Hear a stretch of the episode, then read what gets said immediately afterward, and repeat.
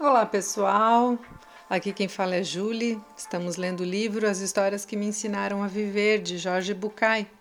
Vamos ler hoje a história 42, Eu Sou o Peter. Estamos já na página 147. Vamos ver o que nos diz. A história daquele homem que mentia quando dizia a verdade e, em contrapartida, a possibilidade de ser verdadeiro dizendo mentiras acabou bagunçando ainda mais as ideias que eu tinha na cabeça. Fazendo um adendo aqui, pessoal, ele está continuando aquela conversa sobre mentira e verdade que ele vinha falando no último, na última história. E aí, lembrando que tinha um paciente psiquiátrico, né, que se dizia o Napoleão Bonaparte, é, e aí ele foi submetido numa máquina da verdade que disse que ele estava mentindo quando disse que o nome dele era Jones, né? Então, ou seja, ele acreditava ser o Napoleão mesmo. Continuando aqui. Isso é terrível, Jorge. A verdade se torna um conceito totalmente subjetivo e, portanto, relativo. Em todo caso, depois do que falamos, o que ficou bagunçado na sua cabeça foi o conceito de mentira, não o conceito de verdade. O verdadeiro poderia permanecer absoluto, mesmo aceitando que declarar uma verdadeira, como verdadeira alguma falsidade não seja mentir. No entanto, como a nossa ideia de verdade está intimamente relacionada com o nosso sistema de crenças, cairemos sempre na sua conclusão e eu concordo com ela, entre outras razões, pelo seguinte: a verdade é relativa e subjetiva, mas também mutante e parcial. Está certo, admiti. Isso não muda em nada o que eu disse antes. Detesto que mintam para mim. Digo de uma outra maneira, independentemente de que seja verdade ou não, fico incomodado quando me dizem algo sabendo que não é verdade. Não estou nem aí para se a verdade relativa, subjetiva ou parcial de quem está falando. E por que você acha que mentem para você? perguntou Jorge. Outra vez, o que eu quero perguntar é por que você pensa que mentem para você? Como por quê? Porque a mentira em questão está dirigida a mim. Falei já um pouco irritado. Não fique bravo. Eu acredito que quando alguém mente, mente. Ou seja, não mente para você, nem mente para mim, apenas mente. Na melhor das hipóteses, mente para si. Não, disse Demi. Sim. Por que você acha que alguém mente, Demi? Pense bem, para quê? Sei lá, por mil motivos. Fale um. O que você fez? O que fez você ficar com raiva, por exemplo? Para ocultar algo que fez errado. E isso para quê? Para que o outro não o julgue. E por que ele não quer ser julgado? Porque sabe que o outro o condenaria. E por que não quer que o outro o condene? perguntou Jorge. Porque o outro é importante. E. E não quer assumir a responsabilidade, disse Demian. Bem, digamos que isso explique 99% das mentiras, então. É, suponho que sim. Bem, e como o mentiroso sabe que seria responsabilizado se dissesse a verdade? Quem determina se ele é responsável pelo ato ou não? Ninguém, aliás, ele mesmo. Exatamente, ele mesmo, disse Jorge. E. Não está percebendo, Demi? O mentiroso não é alguém que teme o resultado do julgamento de outro nem a sentença que corresponderia a esse juízo. O mentiroso já se julgou e já se condenou. Está entendendo? O assunto já foi julgado. O mentiroso se esconde de seu próprio julgamento, de sua própria sentença e de sua própria responsabilidade. Como eu já disse, o problema não é do outro, é daquele que mente. Eu estava petrificado. Tudo isso era verdade. Sabia da minha observação exterior e da minha observação interior e mentia quando já me havia julgado e condenado. Mas ainda assim a pessoa mente. Não, Demi. Eu posso aceitar que você seja o centro do seu mundo, mas não que você seja o centro do mundo. O mentiroso não mente para você. Ele o faz porque decide fazê-lo porque lhe convém ou porque está afim. Essa é uma escolha dele. Se você diz que as pessoas mentem para você, isso leva a um delírio autorreferencial. Ele fez algo a você que na verdade é um problema dele. É um problema dele? Sim, quando a mentira pretende evitar assumir uma responsabilidade, passa a ser um sintoma. Quantas vezes provamos que a neurose é apenas uma maneira de não ser adulto? De fugir da responsabilidade que vem com o crescimento? Não sei, tenho que pensar no que você está falando. Na prática, o mentiroso é o que se dá bem e não quem se ferra. Tudo depende de você, de que, do que você considera se dar bem, disse Jorge é conseguir que as coisas sejam da maneira que se quer. É difícil conseguir que as coisas sejam feitas de uma determinada forma por meio de uma mentira. Elas até podem ser por um tempo como o mentiroso deseja, embora no fundo ele saiba que tudo isso é falso, fictício, é uma fachada sustentada pela mentira. Não mentimos para isso, ou se fazemos, não percebemos em todo caso. Acho que quando minto, estou tentando controlar uma situação, ou seja, ter poder.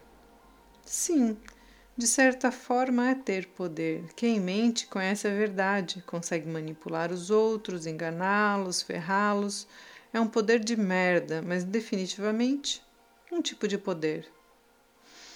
Posso contar uma história? Fazia muito tempo que Jorge não me contava uma história. Claro. Era um bar de quinta categoria, num dos bairros mais distantes da cidade. O ambiente sórdido parecia extraído de um romance policial. Um pianista bêbado com enormes olheiras martelava um blues chato num cantinho mal iluminado que cheirava a fumaça de cigarro. De repente, alguém abriu a porta com um pontapé. O pianista parou de tocar e todos os olhares dirigiram-se à entrada. Surgiu um gigante com tatuagens nos braços, robustos e cheios de músculos, visíveis pela camiseta. Uma horrível cicatriz na bochecha dava uma, uma expressão ainda mais terrível ao seu rosto. Como uma voz de gelar a espinha, gritou: Quem é o Peter? Fez-se um pesado silêncio no bar. O gigante avançou dois passos e atirou uma cadeira contra um espelho. Quem é o Peter? repetiu. De uma mesa lateral, um homem pequeno de óculos levantou-se da cadeira e caminhou silenciosamente na direção do gigante. Com uma voz quase inaudível, sussurrou: Eu, eu sou o Peter. Ah, então você é o Peter? Eu sou Jack. Com uma das mãos, o gigante levantou o homem no ar e jogou-o contra o espelho. Levantou o corpo do chão e deu-lhe dois socos no rosto que quase lhe arrancaram a cabeça. Depois pisou nos óculos, rasgou a roupa e, por último, saltou sobre o estômago do coitado. Um pequeno fio de sangue começou a brotar da boca do homenzinho, que ficou jogado no chão quase inconsciente. O gigante se dirigiu à porta de saída e ainda disse: Ninguém tira sarro de mim, ninguém! E foi embora. Assim que a porta fechou, dois ou três homens foram socorrer a vítima. Colocaram o homem numa cadeira e lhe ofereceram uísque. Ele limpou o sangue da boca e começou a rir. Primeiro suavemente, depois as gargalhadas. As pessoas o olhavam com surpresa. Será que tinha ficado louco com a surra? Vocês não entendem, disse ele, continuando a rir. Eu realmente sacaneei esse idiota. Os outros não podiam evitar a curiosidade e um bombardearam de perguntas. Quando? Por quê? Como? Por uma mulher? Por dinheiro? O que você fez? Você o denunciou por algo? O homenzinho continuou rindo. Não, não. Eu tirei sarro desse estúpido agora mesmo, na frente de todos vocês. Porque eu, eu não sou o Peter. Saí do consultório, morrendo de rir da imagem do homenzinho arrebentado que pensava ter sacaneado o grandalhão. À medida que eu caminhava, o riso foi acabando e uma estranha sensação de autocompaixão foi tomando conta de mim.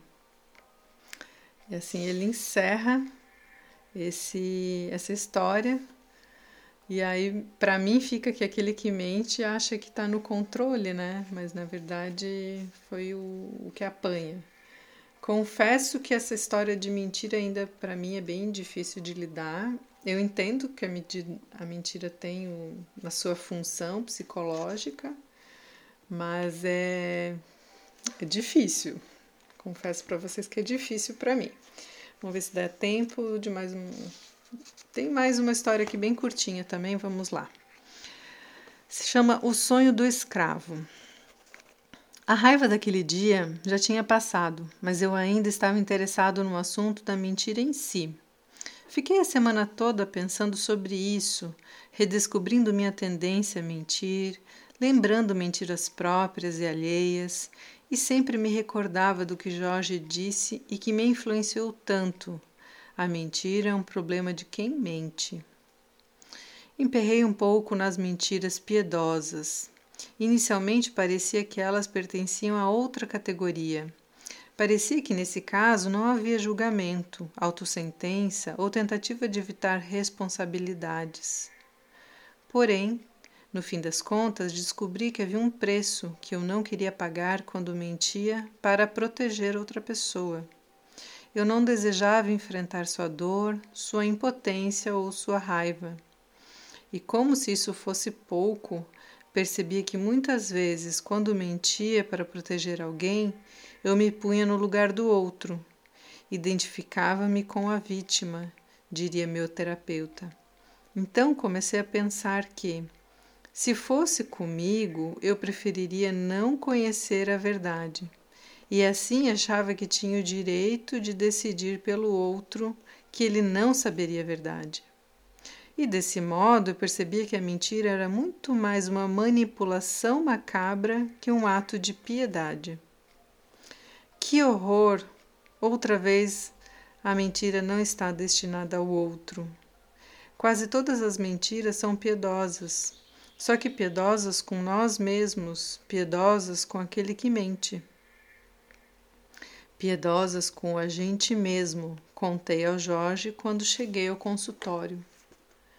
Que bom, Demian. Nunca tinha pensado desse jeito. Parece uma ideia poderosa, ele me disse.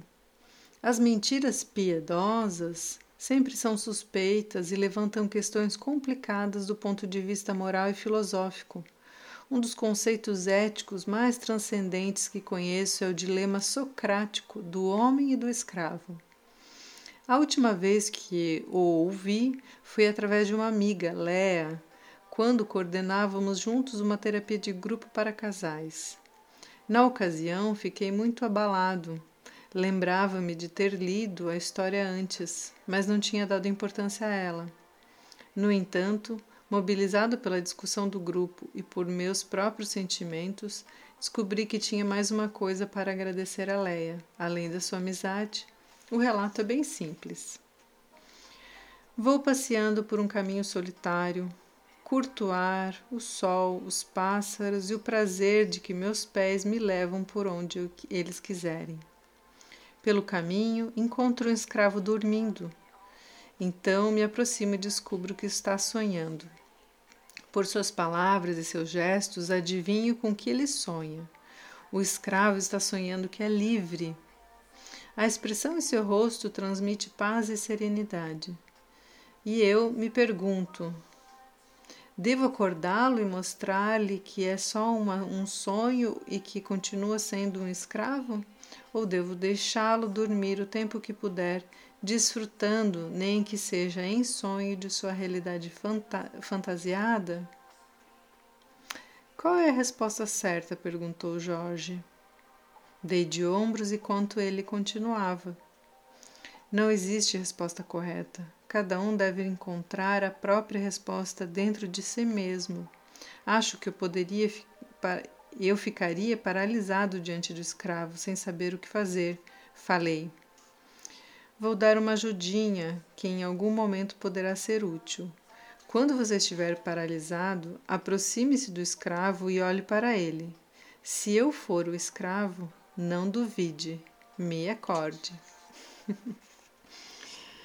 e assim encerra a, a história do sonho do escravo. Espero que essas histórias tenham tra trazendo boas reflexões a respeito da mentira, né? Para mim estão estão trazendo sim.